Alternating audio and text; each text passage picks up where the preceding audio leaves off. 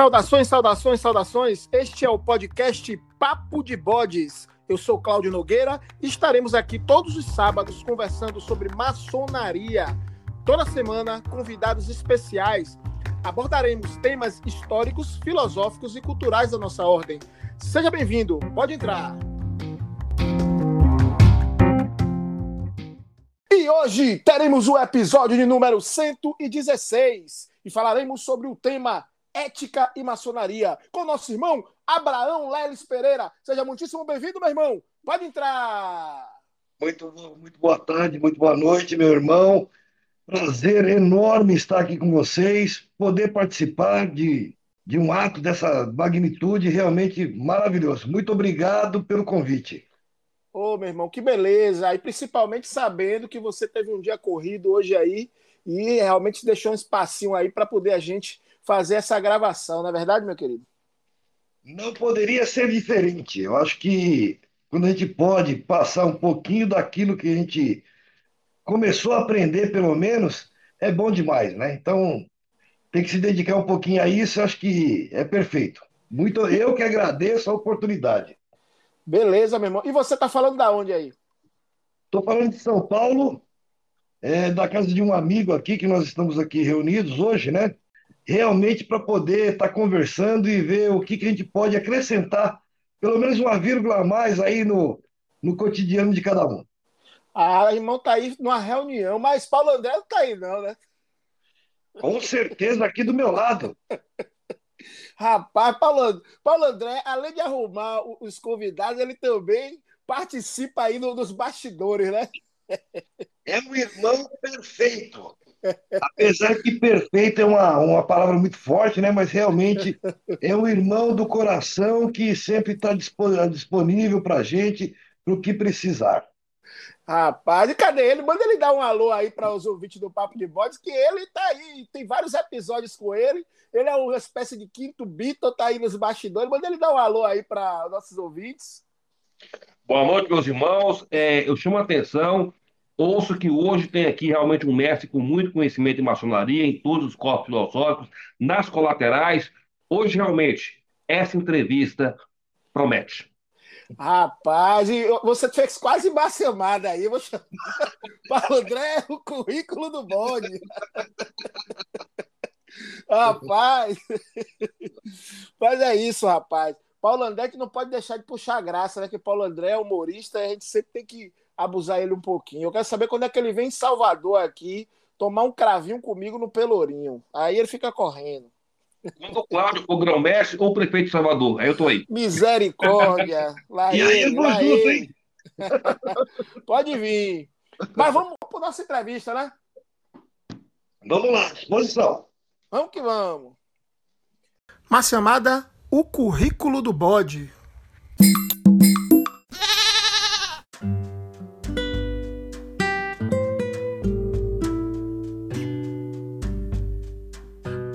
Abraão Leles Pereira. Formado em rede de computadores, é supervisor de serviços de limpeza pública da Prefeitura de São Paulo. Na maçonaria, foi iniciado em 2011 na loja Arte e Imortalidade número 573 das Grandes Lojas de São Paulo, GLESP. É mestre instalado e ex-delegado regional da GLESP. Nos graus colaterais, foi presidente do Real Arco é grande inspetor do Supremo Grande Capítulo dos Maçons da Ordem do Santo Real Arco de Jerusalém, do Estado de São Paulo, e vice-presidente do Preceptório Hugo de Paim, número 1, dos Cavaleiros Templários. É mestre da marca e de nauta. No escocês retificado, é membro dos mestres escoceses de Santo André. Atualmente, é o presidente do consistório Saldanha Marinho.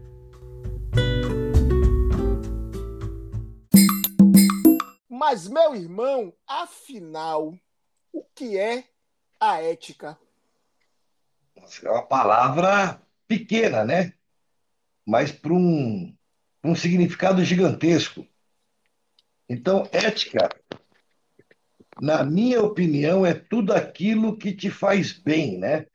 Não somente para você, para que, mas pra, também para aqueles que estão ao seu entorno e para aqueles desconhecidos também. Porque se cada um fizer a, eh, tiver uma ética, tiver ética naquilo que faz, eu acho que toda a população cresce com isso.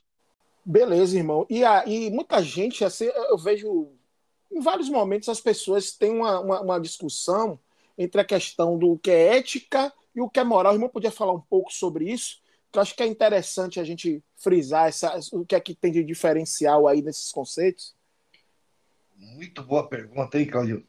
É, bom, vamos lá, né? Vou começar pelo final, né? Moral. Moral é aquilo que você é, adquire é, no seu crescimento, né? Ética é uma coisa que você precisa ter para que a, para que a moral tenha validade, na minha opinião, né? A gente sempre gosta de falar sempre na minha opinião, né? Porque são várias vertentes e aí a gente vai colocando o que, o que a gente sente, né? Então vamos lá, moral. Moral é, é significado de vida, né? É aquilo que você faz é, de bom, é aquilo que você aprende desde criança, né? É, principalmente com os ensinamentos dos pais e tudo mais. E ao longo da sua vida você vai é, tendo noção do que é moral e do que não é moral. A ética é muito parecida com isso, porém, é, no meu entendimento, ela é um pouquinho maior, por quê? Porque é, a ética, ela, além de te melhorar como ser humano, né? Ela, ela resolve alguns problemas do seu entorno e de toda uma sociedade em comum. Então, quando você consegue passar, quando você consegue ter é, uma classificação de ética normal, eu não vou falar grande, porque não existe ética grande ou pequena, existe simplesmente a ética, ela, ela, ela consegue resolver os problemas do seu entorno e quem tiver do seu entorno, às vezes fica envergonhado de não ter ética naquilo que faz. Interessante, o irmão falou aí sobre a questão do, dos pais né, e, a, e a moral mas assim a gente também pode refletir por um lado que é, a, a, moral ela tem assim variações né, em relação à época, em relações à cultura e talvez a ética seja essa reflexão de parar para pensar né, o, que, o que realmente é moral, porque vão mudando-se né, os conceitos. Né? Obviamente tem coisas que é, são mais estáticas, mas tem coisas que, é, sei lá, no, no tempo de minha avó cruzar as pernas era um ato imoral, né? Então hoje né, não seria. Então tem, uma, tem, uma, tem uma coisa assim também com a mudança do tempo e a ética talvez refletindo essas mudanças e, e pensando isso. Tem a ver isso, irmão? Ah, com certeza. Então, assim, moral é de, de cultura para cultura, né? É, nós, nós vemos aí em alguns países é, que cobrir o rosto é moral. O que para nós aqui é um absurdo, em alguns lugares é, é, é, o mais básico da moral é cobrir o rosto de uma mulher, por exemplo. É, o que para nós, nós realmente é absurdo. Mas é a cultura de cada um, né? Então, é aquilo que eu falo, moral vem do, do, do, do berço, né? Moral realmente é uma coisa que os pais começam a passar para o filho e ele cresce é, com os amigos, principalmente, é, e sempre quem se circunda você durante o decorrer da sua vida, né? É, e você vai adquirindo o que é moral ou não, o que é certo e o que é errado naquele momento que você está é, e no lugar que você está. Então, acho que isso que é o, o, o grande X da questão, né? É, o que de repente é moral em algum, em algum lugar, ou em outro lugar, de repente é imoral. Como você falou, principalmente na época, é, realmente, algum tempo atrás, andar de minissaia também era imoral. E hoje é a coisa mais natural do mundo. Pois é, a, a, a ética, inclusive, é essa reflexão né, de todo essa, essa, essas mudanças morais e, e, até pela, pelo lado histórico da coisa. Né? E a gente, pensando assim pelo lado histórico também, eu, eu imagino que a, quando as, as primeiras civilizações, ou pelo menos as organizações, que sejam até tribais, é, eu acredito que é, os princípios morais daquela, daquelas primeiras organizações, elas partiram talvez de alguma coisa religiosa, pelo certo e pelo errado. Não sei se é, é, muito bem por esse caminho. Aí eu queria que o irmão falasse um pouco sobre essa questão das diferenças do pensamento religioso e a, da ética. Ah, perfeito, meu irmão. É bom, eu vou começar nos primórdios do tempo, né? É, quando começou a surgir, sempre que quando a gente fala, a gente fala na opinião da gente, né? É, os, primórdios, os, os, primórdios do tempo, dos tempos, quando surgiu a civilização, surgiu o homem, né? É, e quando ele se encontrava sozinho, ele não tinha a concepção do que é certo e errado, e do que é moral e imoral, do que é ético e não é ético. É, a partir do momento que ele começou a ter vizinhos, a ter civilização junta, a ter parceiros, então é, ele descobriu que é, dentro dessa situação existia algo maior do que só aquelas pessoas que estavam ali. Assim, se descobriu que deve existir algo acima do que isso que está aqui. Então, não se consegue, o homem não consegue viver isoladamente. Então, para que isso aconteça, deve ter algo que é, exista que criou tudo isso. E isso vem dos primórdios, não é de agora, não é de hoje, não é do, do século passado ou anterior. Isso é dos primórdios do tempo. E aí é, é que a gente começa a pensar, né? É, quando o homem começou a viver em convivência com outros homens, ele naturalmente ele falou deve existir algo superior a tudo isso que está. E aí, aí existe a convivência e aí se, eh, na minha opinião novamente, é, iniciou o, o, realmente o que é moral, né? Então, quando você vive em comunidade, é, existem aquelas regras básicas que são chamadas de moral. Respeito, principalmente, é, isso é moral. É isso que você aprende desde o começo e que eu acredito também que deva ter sido aprendido desde os primórdios do tempo. Acho que é mais ou menos por aí, meu irmão. É, é interessante, irmão, porque essa questão da, da, Eu falei do pensamento religioso, porque, na verdade, não precisa ter religião para se ter uma atitude ética perante o outro. Né? Existem várias pessoas que não são religiosas, mas que têm é, o pensamento ético sobre na hora de agir moralmente, etc. É, eu acho interessante isso porque hum, tem, acredito que tenha uma relação, a moral e as questões espirituais, mas também tem uma distância, porque se a gente for parar para analisar filosoficamente, né, é, é, tem uma, uma, uma, é preciso uma certa distância, porque é, tem necessidade de separar as coisas, porque senão teria uma religião só. Isso, como tem várias religiões, então tem vários pensamentos morais diferentes, né? e a ética talvez analise um pouco mais distanciado né, da, da, da religião para se ter essa, vamos dizer assim, essa folga no pensamento. É por aí, irmão? Não, perfeitamente. Você bateu no ponto certo.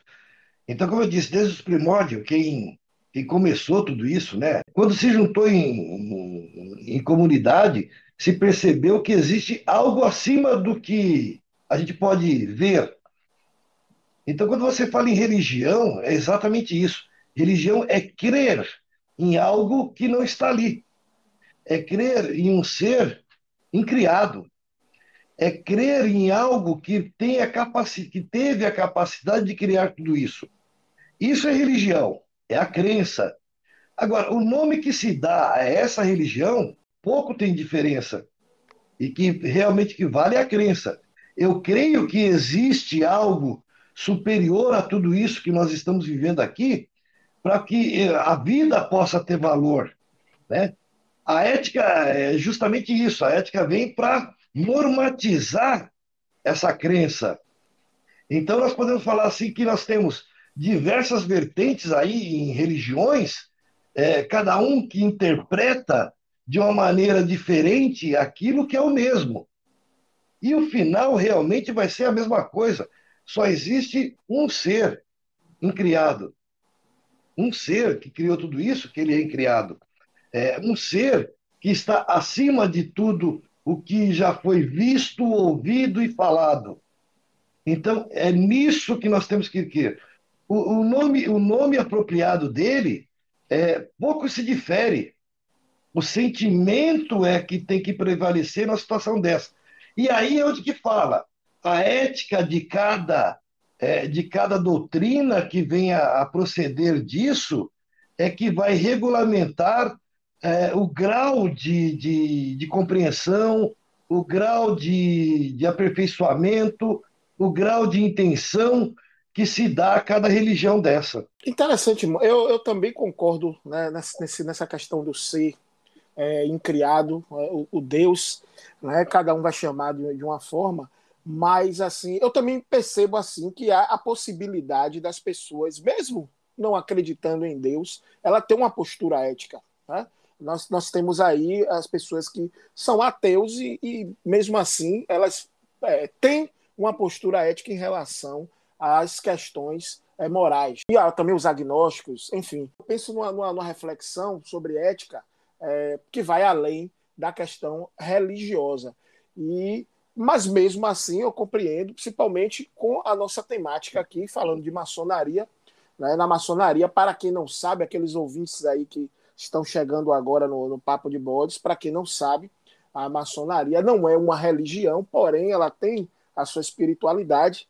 Né? Cada irmão tem a sua religião, cada um, irmão tem uma visão de espiritualidade e não pode entrar na maçonaria quem é ateu. Né? Tem que acreditar num princípio criador e que a vida vai para além da matéria. Né? Então a gente tem essa, esses pressupostos.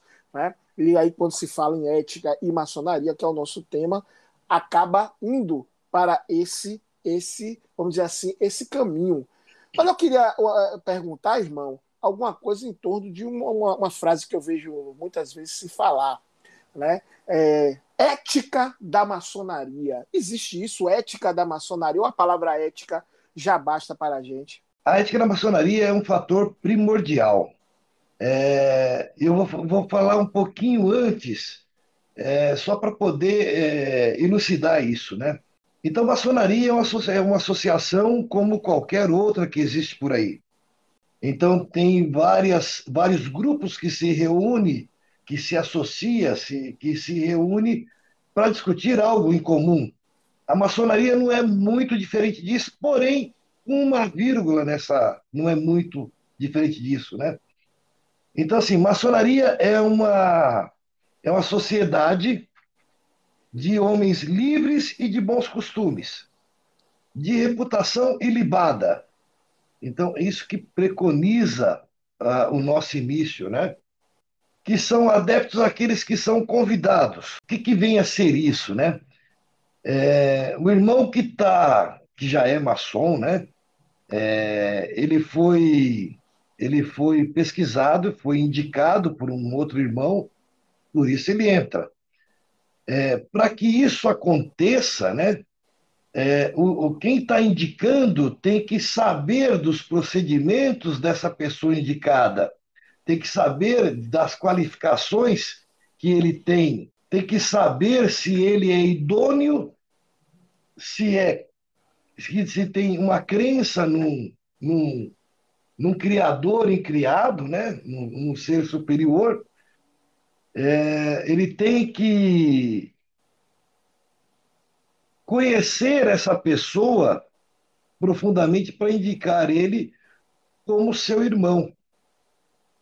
E essa é a palavra-chave da maçonaria, né? É, nós nos tratamos como irmão e temos esse sentimento de irmão. Então, sim, quem eu quero trazer para minha família, quem eu quero apresentar para minha esposa e ter confiança que eu posso deixar minha esposa com esse irmão, que eu sei que ela vai estar da mesma forma que eu a deixei daqui uma hora, daqui um dia, daqui um mês. Então, essa é a ética da maçonaria. Então, essa é o que a maçonaria preconiza de que um irmão tem que ter reputação ilibada e mais. ele tem que querer ser um irmão e tem que ter esses preceitos de boa índole. E eu vou só chamar para ser o meu irmão uma pessoa que realmente eu acredite nele. Porém, ah, então maçonaria só tem pessoas boas? Não. Como toda sociedade, existe pessoas ruins também na maçonaria. E aí é onde que a maçonaria se difere de algumas associações, agremiações e assim por diante. A maçonaria não tolera esse tipo de coisa.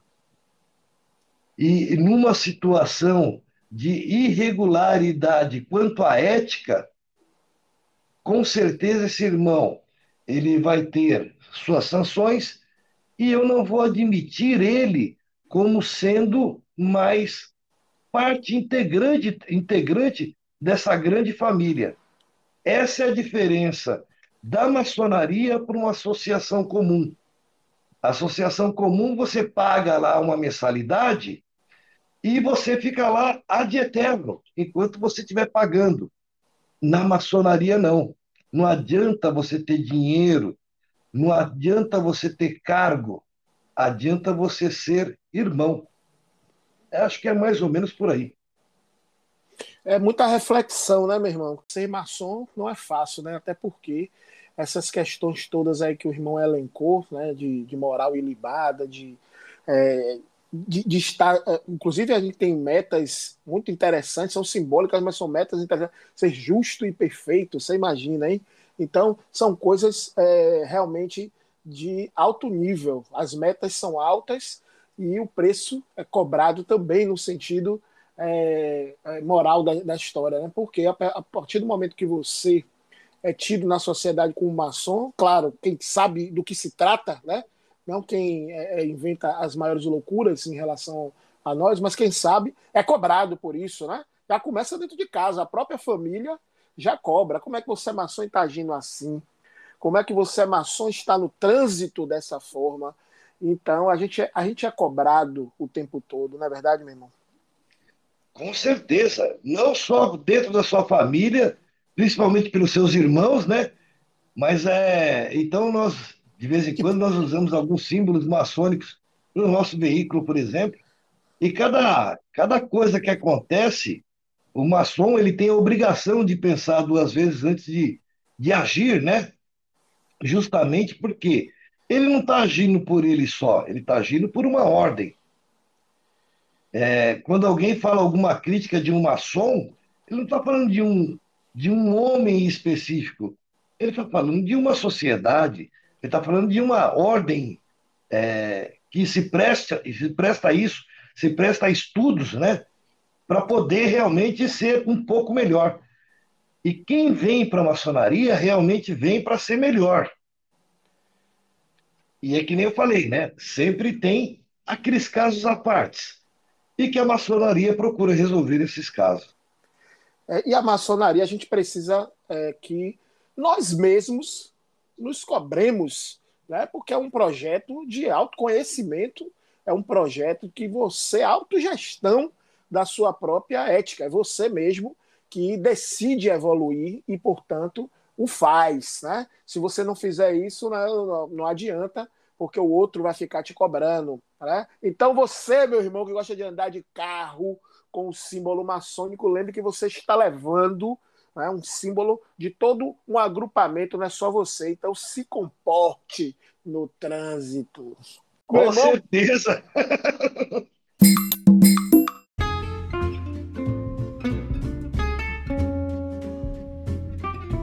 Siga nossas redes sociais: Instagram e Facebook. Papo de Bodes. Falando dessas questões né, de, de, justiça e tudo mais, é, volta e meia eu vejo alguém falando, especialmente os irmãos que são da área do direito, né, que o, o maçom tem que ser legalista, ele tem que ser pela lei, mas também o maçom é um filósofo, então, portanto, ele também ele tem que cumprir, mas ele também tem que pode, ele pode né, questionar também determinadas coisas, porque senão a gente fica só naquele critério né, do que é lei. E a lei muda, né? O que antigamente era, era proibido, hoje é liberado, que hoje é liberado, amanhã é proibido. Então tem toda essa, essa reflexão. Eu queria que o irmão falasse um pouco sobre essa questão né, de, de, de ética e legalismo. É, o maçom, por, por, por sua naturalidade, ele é legalista. Então, por quê? Porque quando ele entra na maçonaria, ele jura que vai cumprir a lei, principalmente a lei da sua pátria. É, então, o que acontece? Às vezes você até sente dúvida quanto à lei que ali existe. Ah, então o que fazer? Se eu não acho a lei boa, o que fazer? Né? Então, eu vou lutar para que essa lei seja melhor, ela seja melhorada, ela seja é, qualificada de forma que atinja uma parte da sociedade. Mas, mas a lei tem que ser cumprida. E o maçom, ele tem muito disso, né? O maçom, ele, ele cumpre as leis que lhe são impostas, tanto no âmbito federal, estadual, municipal, ou da própria ordem. Ele tem que cumprir aquela lei. Se ele não cumpre essa lei, ele está fora do, do, do, do, do círculo, né? E, e, aí eh, se torna uma coisa meia, é assim, é, voltando lá à ética, né? A ética basicamente é você cumprir essa lei, né? Então, se ela não é boa, então você que faça os esforços necessários para que ela seja alterada, para que ela fique melhor. Então, eu acho que é mais ou menos por aí, meu irmão. É interessante que essa coisa da, da ética de refletir também, né? A, a, moral e, portanto, a lei, que às vezes tem essa distância né? entre a moral e a lei, e às vezes a, a, a lei é feita por causa da moral atual, né? Então, é, são coisas interessantes. E falando ainda em, em, nessa questão moral, eu acho interessante que às vezes somos é, acusados de moralismo. É interessante né, é, essa questão eu queria que o irmão falasse um pouco sobre essa questão do moralismo, o maçom moralista. Como é isso, irmão? Ah, bom. Opa. Não, realmente, é... e aí pegando o gancho da, da, da, da, da pergunta anterior, né? Então, como você é legalista e você cumpre a lei, então muitas pessoas vão te chamar de moralista, de que você é muito rígido, que você é, não abre espaço. Mas é, é realmente é, é um, é um caso de se pensar, né? Assim, quem está te chamando de moralista, né? Eu acho que esse é o ponto de vista que a gente tem que ser, tem que avaliar muito e refletir muito também, né? Inclusive, hum. o termo moralista, ele é pejorativo por si só, né? Tem muita gente que usa o termo falso moralista, que na verdade é redundante, porque o, o moralista em si é uma pessoa que é, aparenta agir pela moral e, na verdade, por trás ele não aparenta. Então, na verdade, a minha, a minha reflexão é em torno disso, né? De ser acusado de ser um, uma, um, um, um termo, né? Uma falsa moral, né? Não, perfeito. Colocação mais do que perfeita, né? Então, quando você fala assim, a moralista, então, assim, é, é, como eu disse um pouquinho atrás, às vezes você você quer cobrar uma coisa que você não faz. Então, isso é, um, é, é uma situação muito adversa, né? É, Para você cobrar alguém dentro daquele parâmetro de ética, moral que nós temos, você tem que praticar aquilo. Se você não consegue praticar aquilo, você não pode pedir para que alguém faça aquilo, né? Então, às vezes, realmente cai nessa situação de moralismo.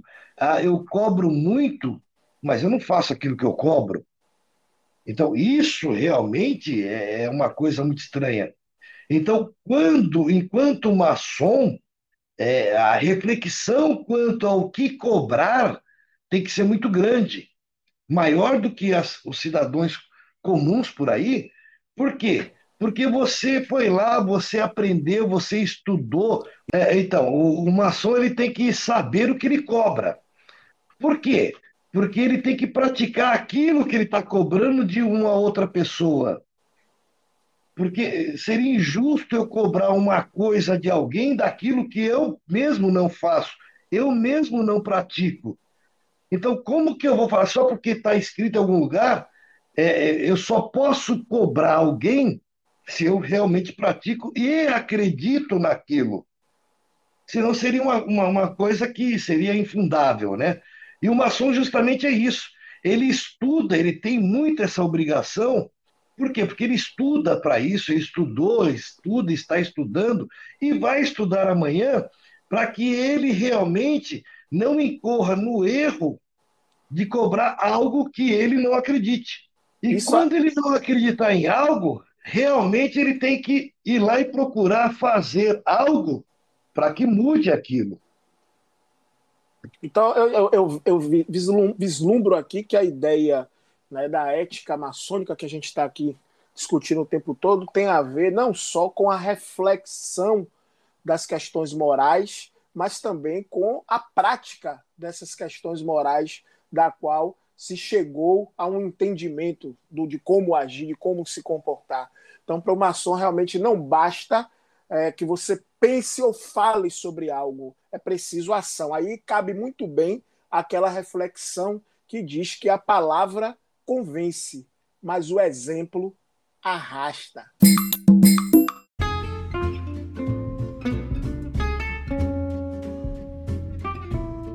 Apoio Cultural www.comotal.com.br Artigos maçônicos.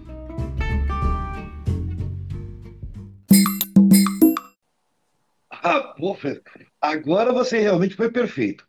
É, é exatamente isso. Então, o, o, é assim, a gente sempre volta a falar naquilo que é, é, o entendimento nosso, né?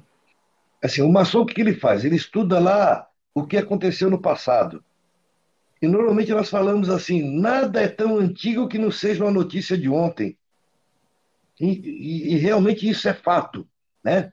Às vezes, coisas que você estuda que aconteceu há, há mil, dois mil anos atrás, você fala, parece que eu vi no jornal de ontem. Então, e, nós estudamos muito isso para que nós pratiquemos a boa ação, né? E não incorramos em erros que foram feitos no passado. Então, é, é, é, é bem isso. Você estuda para que você possa praticar, e essa é a palavra, praticar aquilo que você acredita. E você tem que acreditar naquilo para você poder estar tá passando para outra pessoa, para você estar tá cobrando outra pessoa. Porque se você cobrar algo que você não acredita, então você não está correto. E nem você vai ter condições de realmente estar é, é, tá influenciando a outra pessoa é, se você não acredita naquilo que você está falando. Então, realmente, você tem que crer naquilo que você está pregando, senão não, não tem como, não, não, não existe capacidade moral sua para você cobrar alguém de algo que você não acredita. Então, tem muito mais a ver com o que você faz na sua vida, no dia a dia, do que com o que você diz. A gente costuma falar na maçonaria que a maçonaria principal é feita do lado de fora do templo, né? Porque dentro do templo é muito mais fácil a convivência, é muito mais fácil as relações, as concordâncias do ponto de vista é, filosófico, etc e tal, mas do lado de fora é que é complicado, né, irmão? Eu queria que o irmão fizesse uma reflexão sobre essa questão do comportamento é, ético do maçom, enquanto, por exemplo, né, como profissional, né, na, nas múltiplas possibilidades, nas múltiplas profissões da, da, qual nós sabemos que existem maçons de tudo quanto é tipo de, de profissão. Fala um pouco aí, irmão, do comportamento ético que o maçom deve ter na sua vida profissional. Bom, perfeito, meu irmão.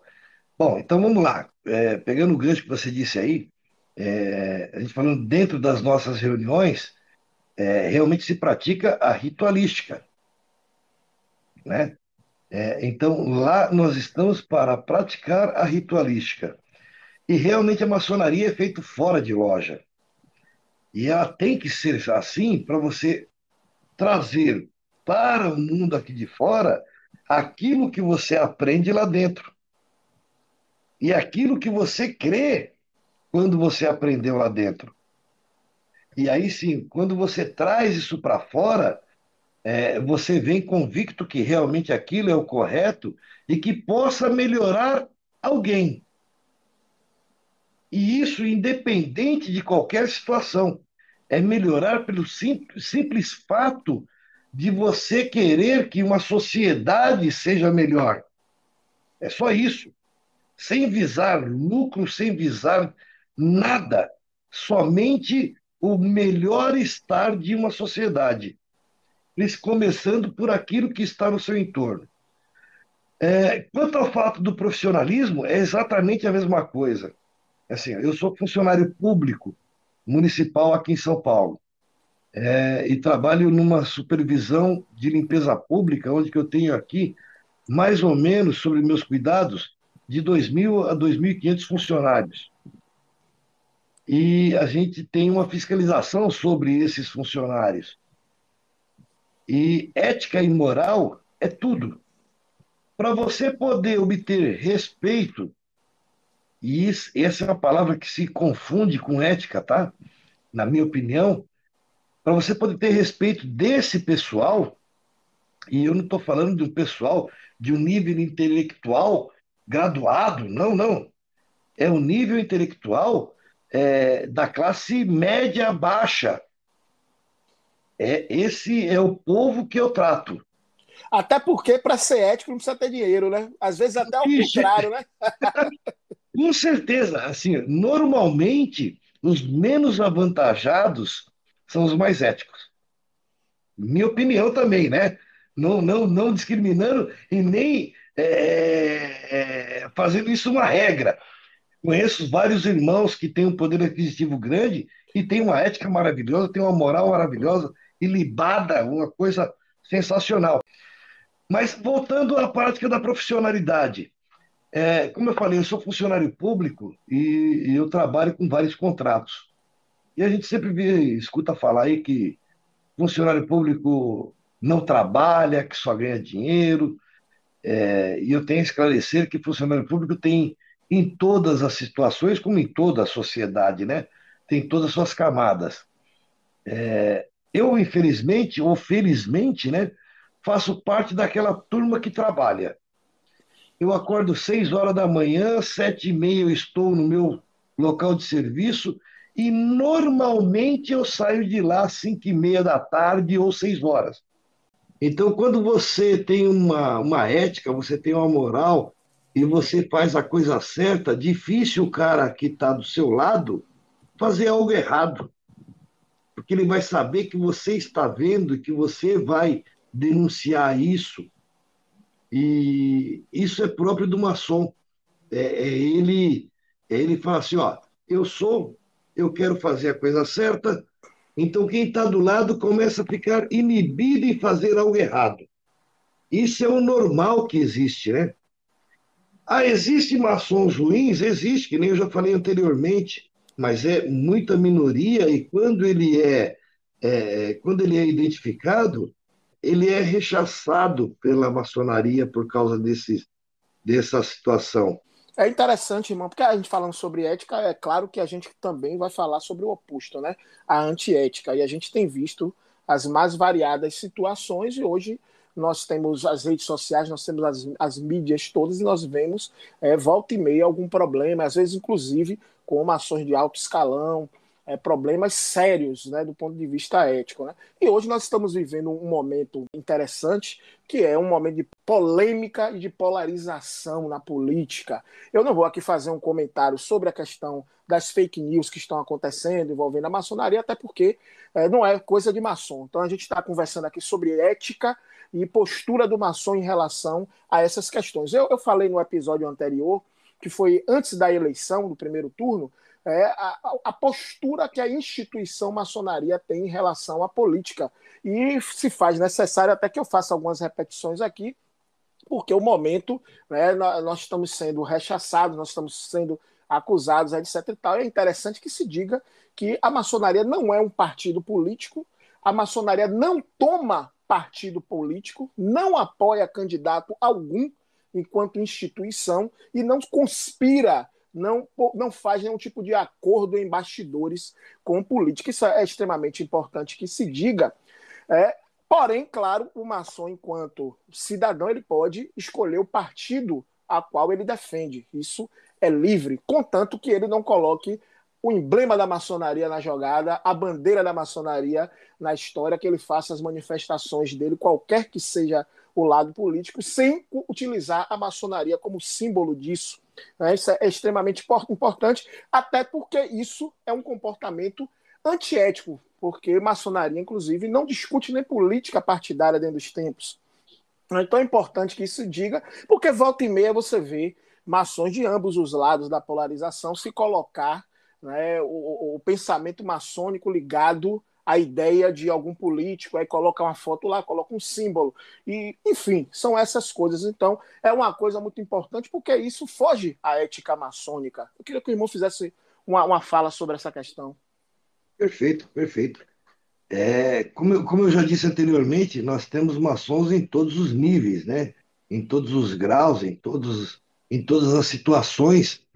E na política não é diferente, não. Nós temos maçons de um lado, de direita, de esquerda e tudo mais. É, o que se preconiza é que este maçom mantenha-se a ética e a moral necessária para ser chamado de maçom. Acho que é, essa é a base toda, né? É, e nós temos maçons que são políticos que fizeram algum tipo de coisa errônea e você pode ter certeza que esse maçom ele não está mais na ordem. Ele já saiu da ordem. Normalmente é isso que acontece. Então, independente do, do cargo, do grau que ele atingiu, do poder que ele conseguiu, a ordem não permite que este cidadão fique em nossas fileiras. Então, assim, a, a, a, a cobrança que nós fazemos aos nossos irmãos, ela é muito grande, sim. E quando nós percebemos que um irmão está saindo dessa ética, dessa moral, ele realmente é cobrado. Eu cobro muito quem está no meu, meu entorno. E eu não admitiria ter uma pessoa sabidamente que é, cometeu algum ato infracionário está é, tá sendo chamado de maçom. Eu, particularmente eu falando. E isso é uma normalidade aos irmãos que eu conheço. Então, assim, de repente a pessoa ela, ela, ela foi iniciada, ela, ela foi maçom, ela adquiriu os conhecimentos e se perdeu, que é uma coisa que pode acontecer. Ou às vezes entrou com a intenção né, de utilizar a maçonaria como uma associação comum da qual às vezes o político entra e aí cria mais poder através daquela, e a gente sabe que a maçonaria não apoia nenhum candidato. É muito bom que se diga que, inclusive, os dois candidatos a presidente, nenhum dos dois é maçom. É muito bom, porque tem um monte de fake news aí, e a gente né, é, merece até um programa à parte só falando desse, desse tipo de coisa. Agora, eu, eu tenho notado bastante que há muito poucos políticos maçons. Aqui na Bahia, por exemplo, é, eu conheço acho que um ou dois. É, é, coisa muito pouca. Não sei aí em São Paulo, talvez por ser a maçonaria aí de ser bem maior, deve ter muito político envolvido na maçonaria. Agora tem sido muito difícil nessa classe, não agravando a todos, é claro, achar candidatos, né, meu irmão? com aptidão para ser maçom. É verdade. A nossa política realmente deixa muito a desejar, né? É, mas conforme cresce o número de habitantes em determinado local, cresce o número também de, de políticos, né? Em São Paulo não é diferente, nós temos vários candidatos aqui que são irmãos. E temos vários candidatos que já foram irmãos. Temos vários políticos que já foram irmãos e deixaram de ser né, maçons em razão de peculiaridades. E isso é uma coisa que é normal até. Então, como você falou, existem oportunistas, sim. Porém, é, o, que eu, o que eu quero frisar bem é aquilo que foi dito no começo. Então, quem indica é, é a pessoa para adentrar na ordem, ela tem que ter um certo conhecimento. Pode ser enganada? Pode também. Isso existe, acontece. E a ordem está aí justamente para que é, os erros sejam corrigidos. Então, é, quando se é percebido, nós temos os nossos é, nas nossas formas de eliminar essa pessoa que não é ética, que não é moral, para fora das nossas fileiras. Eu acho que essa é a maior parte da maçonaria que assim consegue estar tá, é, regrando a boa ética e a moral que se, que se, que se acha necessária. Verdade, meu irmão. E cá entre nós, mesmo sem os mecanismos administrativos, eles parecem que não ficam, não, porque cada um sabe onde é o seu lugar. Com certeza. É, é aquele nós chamamos de incômodo, né? Quando você você não é uma boa pessoa e está no lugar de boas pessoas, você fica incomodado você não consegue achar espaço para poder progredir ali. E aí, naturalmente, independente do processo que nós cuidamos, né, nós queremos cuidar sempre, é, a própria pessoa se sente é, isolada e ela sai naturalmente. É, é, isso é normal. É, meu irmão, eu já vi casos assim, né, do cara entrar na maçonaria, quando ele vê que lá né, eu digo político, né, que não, não, não está dentro do que deveria ser um político, um representante legal do povo, um representante ético. Né? Então, quando ele entra e vê que ali não é o lugar dele, ele meio que cai fora, porque o objetivo dele era fazer uma espécie de conluio, uma espécie de, de conspiração, e quando ele percebe que a maçonaria não tem nada a ver com esse tipo de coisa, ele não se sente bem. Mas, irmão, falando aí em candidato a maçom, não candidato a, a, a, a político, não candidato a cargo, mas a, a candidato a maçom, existe um perfil ético que nós buscamos. Eu queria que o irmão falasse um pouco, principalmente para os nossos ouvintes que não são maçons, que são interessados em conhecer a maçonaria, qual o, o comportamento ético da qual nós privilegiamos. Eu queria que o irmão falasse um pouco sobre o perfil ético de um candidato a maçom. Maravilha, perfeito. Então vamos lá, eu vou é, falar de mim, se eu puder. Pois não? Eu sou,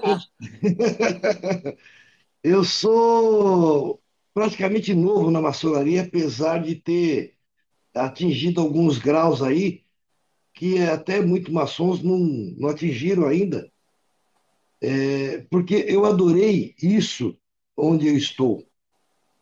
Eu adorei a ordem, adorei o ensinamento e me, me identifiquei muito com a ordem e com o que ela preconiza.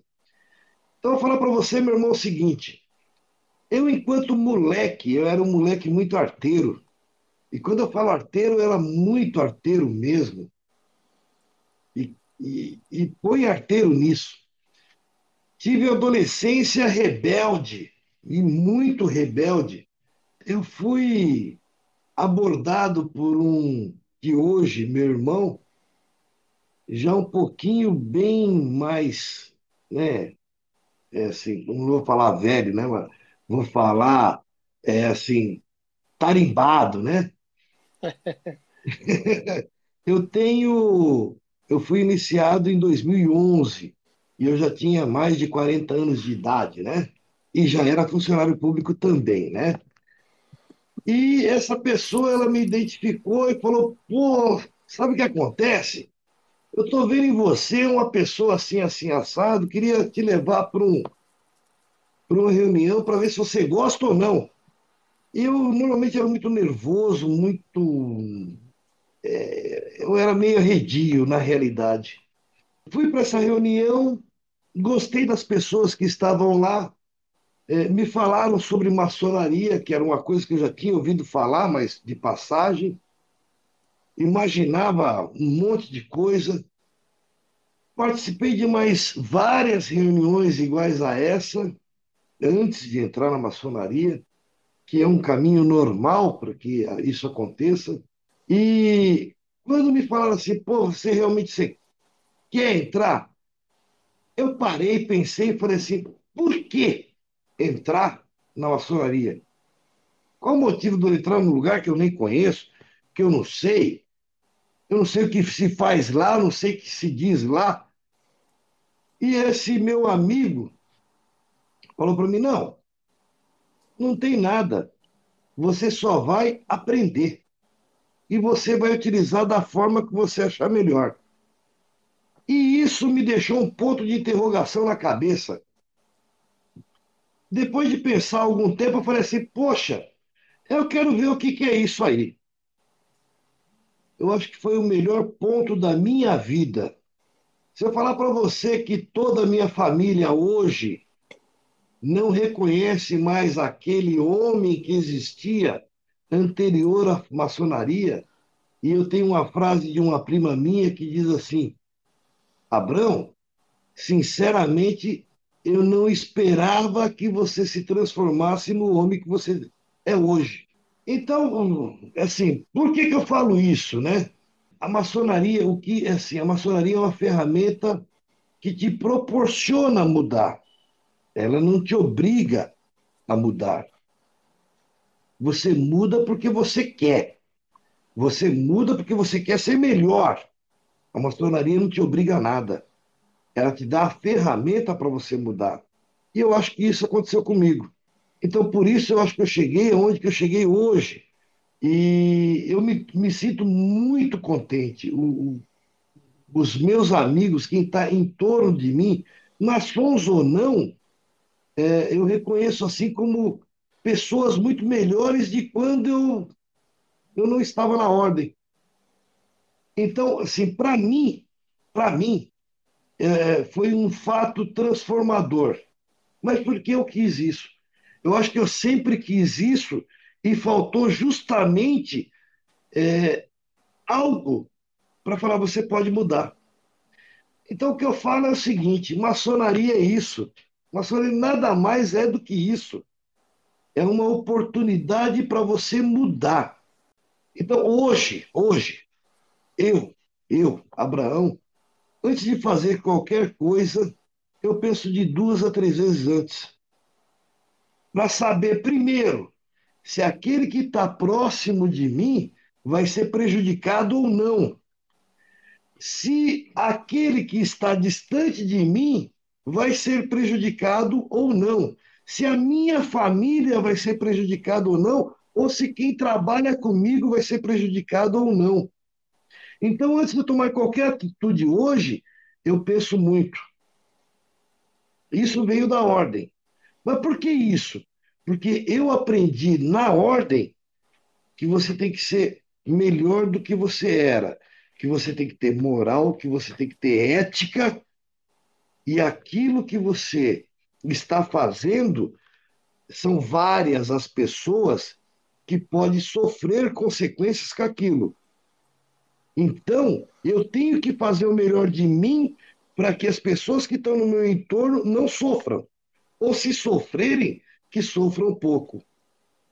Acho que essa é, é, é, é a grande moral, a grande ética que eu aprendi na maçonaria, principalmente. Acho que isso que me dá força para vir trabalhar todo dia, fazer algo melhor, para, é, é, de repente, encaminhar é, aqueles que estão ao meu lado para um lugar melhor, para ter uma situação melhor, para ter pelo menos um conforto melhor. Eu acho que isso eu aprendi na maçonaria. E são pessoas assim que nós convidamos para a nossa ordem.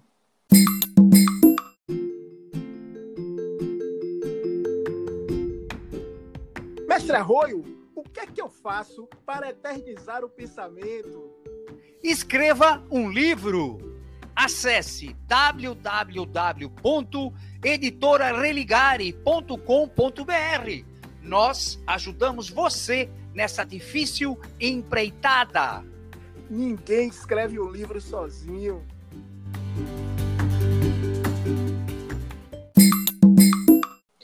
Irmão Abraão, gratidão, gratidão, gratidão pela sua participação aqui no nosso podcast. Realmente uma participação ética, trouxe essa reflexão tão importante para a vida, que é analisar as questões morais e ver os caminhos, as atitudes que nós tomamos para a sociedade. Eu gostaria, meu irmão, das suas considerações finais, seja livre. Ó, cuidado que quando a gente fala assim para ser livre, a gente fala demais, hein? Mas assim, meu irmão, eu deixo assim um recado para todo mundo o seguinte: ninguém que aqui quer induzir todo mundo a ser maçom, não. Não é isso. O que eu deixo de recado para todos é o seguinte: seja melhor do que você é hoje. Independente de ser maçom ou não. Seja melhor do que é hoje. Tenha uma moral, pense no seu próximo, principalmente, e nos, nas suas atitudes, é, pense principalmente se você não vai prejudicar ninguém, principalmente aquele que não merece ser prejudicado. Eu acho que toda atitude que a gente tem tem que ser séria, tem que ser baseada numa ação moral, mas pense se você não está prejudicando a quem não mereça ser prejudicado, independente de ser maçom ou não. Quando você virar maçom, e aí é, todo mundo tem oportunidade para isso, é, você vai ter ferramentas para que isso aconteça, para que você aprenda isso. Mas se não for, independente da sua vontade, seja melhor do que você é hoje. É só isso que eu peço a todos que estão ouvindo.